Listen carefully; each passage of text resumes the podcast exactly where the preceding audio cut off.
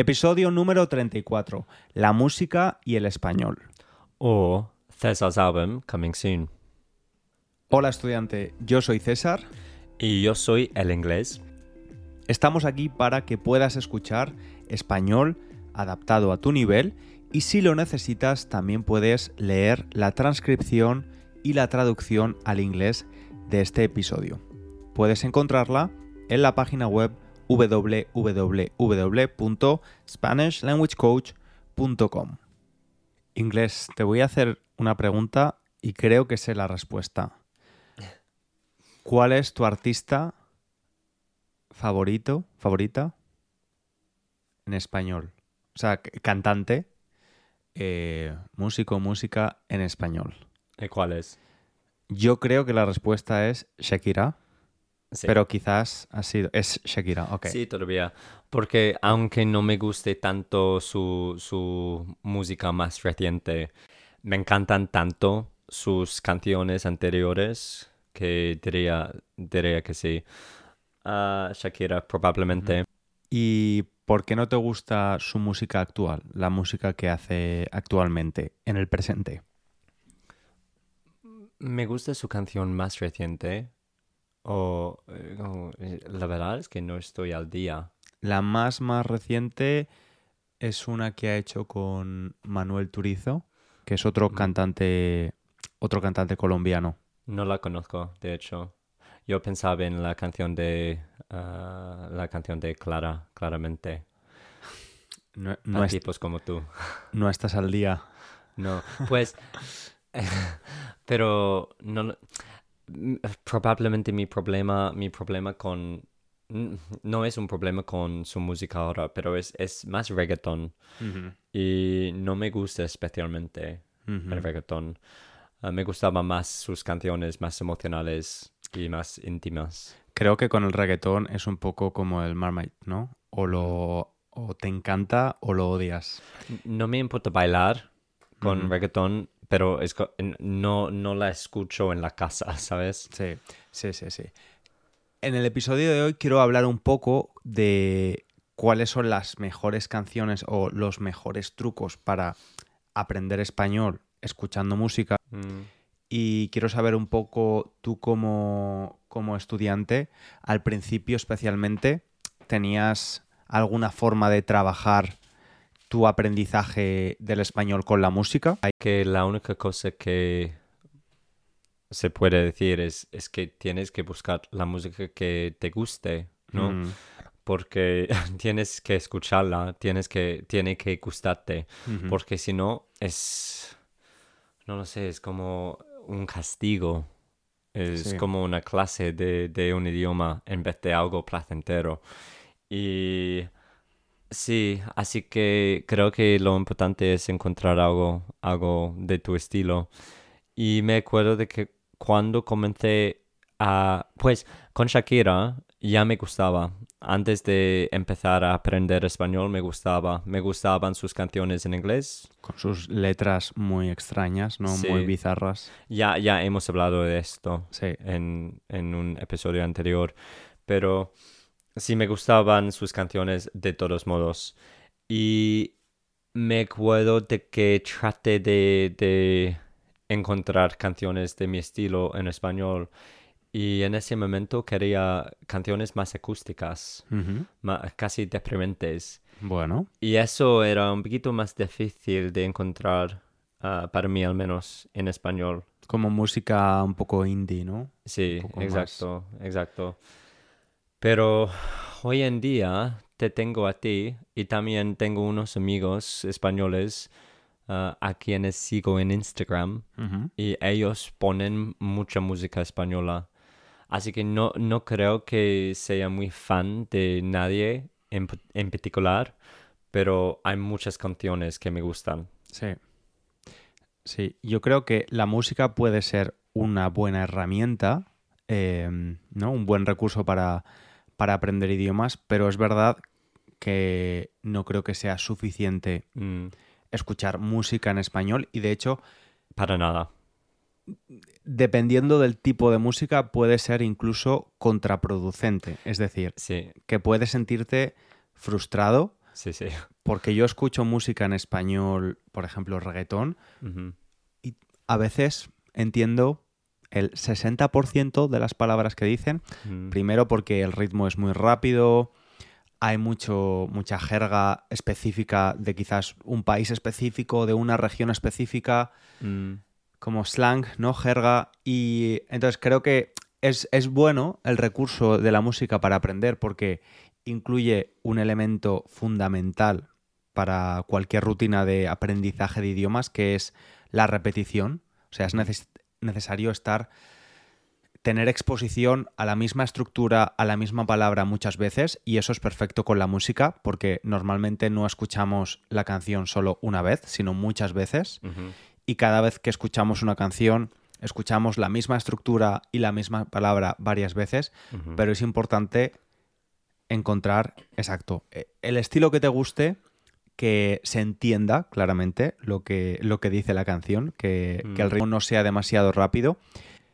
Y luego además es que hoy en día eh, hay, con la tecnología hay tantas formas de, de poder trabajar las canciones para mejorar tu español, desde usar, usar apps como hay apps específicas para ver las letras de las canciones, eh, trabajar las letras, el vocabulario y luego también... De, en Spotify se, ven la, o se ve la letra ahora Mm. y puedes seguir la canción leyéndolo. Sí, yo eso lo hago cuando estoy en la bicicleta en el gimnasio, Mm, escucho canciones en francés y la letra se mueve sola, entonces Mm. ni siquiera necesito tocar el teléfono y, y es muy bueno, especialmente para el francés que la pronunciación es complicada. Para mí, el intento de mejorar un idioma usando la música está muy sobrevalorado. Ah, creo que es muy difícil mejorar tu idioma mucho. Y creo que si, por ejemplo, estás caminando por la... Es que si quieres, si tu prioridad es mejorar la habilidad de hablar español, creo que sería más útil escuchar podcasts o audiolibros, especialmente cuando yo comencé a aprender español, escuchaba muchos audios, li- audiolibros en español diseñados para, para ah, la gente que, que aprende en español. Y creo que sí, eso, que escuchar un audiolibro es más útil que escuchar la música. Pero si disfrutas la música es, es mejor que nada. Pero para mí no funciona tan bien para, para enseñarte el idioma. Claro, es que, a ver, al final un podcast o un audi- audiolibro requieren, cuando estás, cuando eres estudiante del idioma, requieren casi atención plena, ¿no? Sí. Mientras que la música, porque conoces ya la letra, conoces la canción, es más como una.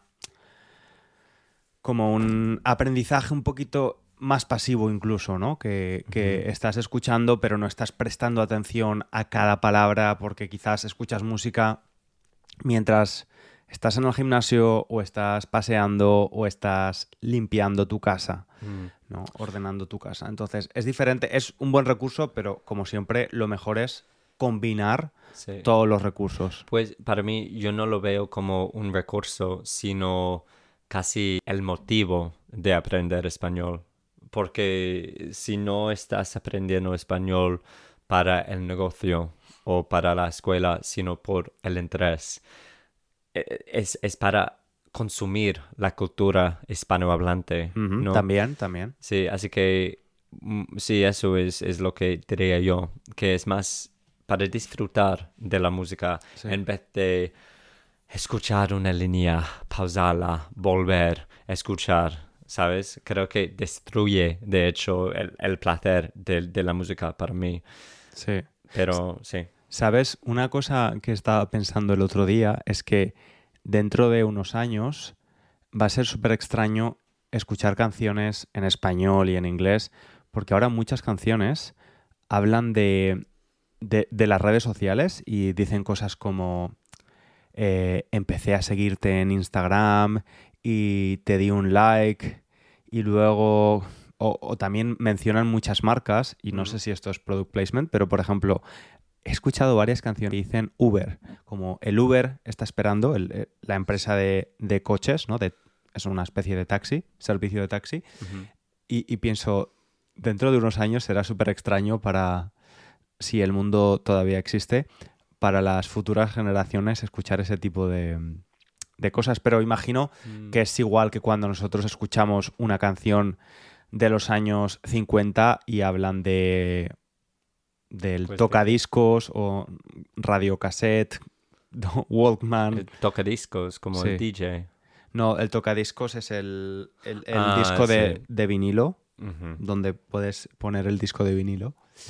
Eh, pero sí, reflejan, las canciones reflejan el momento actual y la cultura, ¿no? Mm.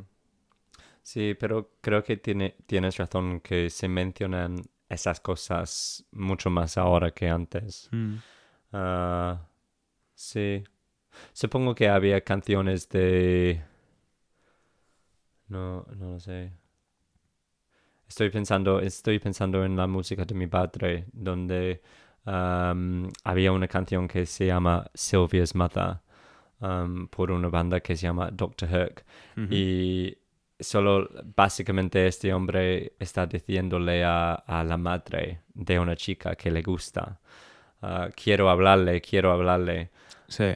Y, y creo que la chica se ha ido a la estación porque va a coger un tren y se casa pronto o algo así, no me acuerdo. Pero sí, es, es extraño la idea de que llamas a, la, a la casa y le dices a la madre de la persona que te guste, ¿puedo hablar con, con César, por favor? Claro. Y dice, para de llamar a esta casa porque no está interesada, ¿sabes? Claro, claro, sí, sí, sí. Y luego también, en, hablando de música en español, o música española específicamente, porque conozco más la cultura musical española, em, obviamente durante el franquismo había una cosa que se llamaba música protesta, que eran cantautores, es decir, personas que cantan, pero también son autores de las letras, escriben las letras, que hablaban de política o de problemas sociales y demás.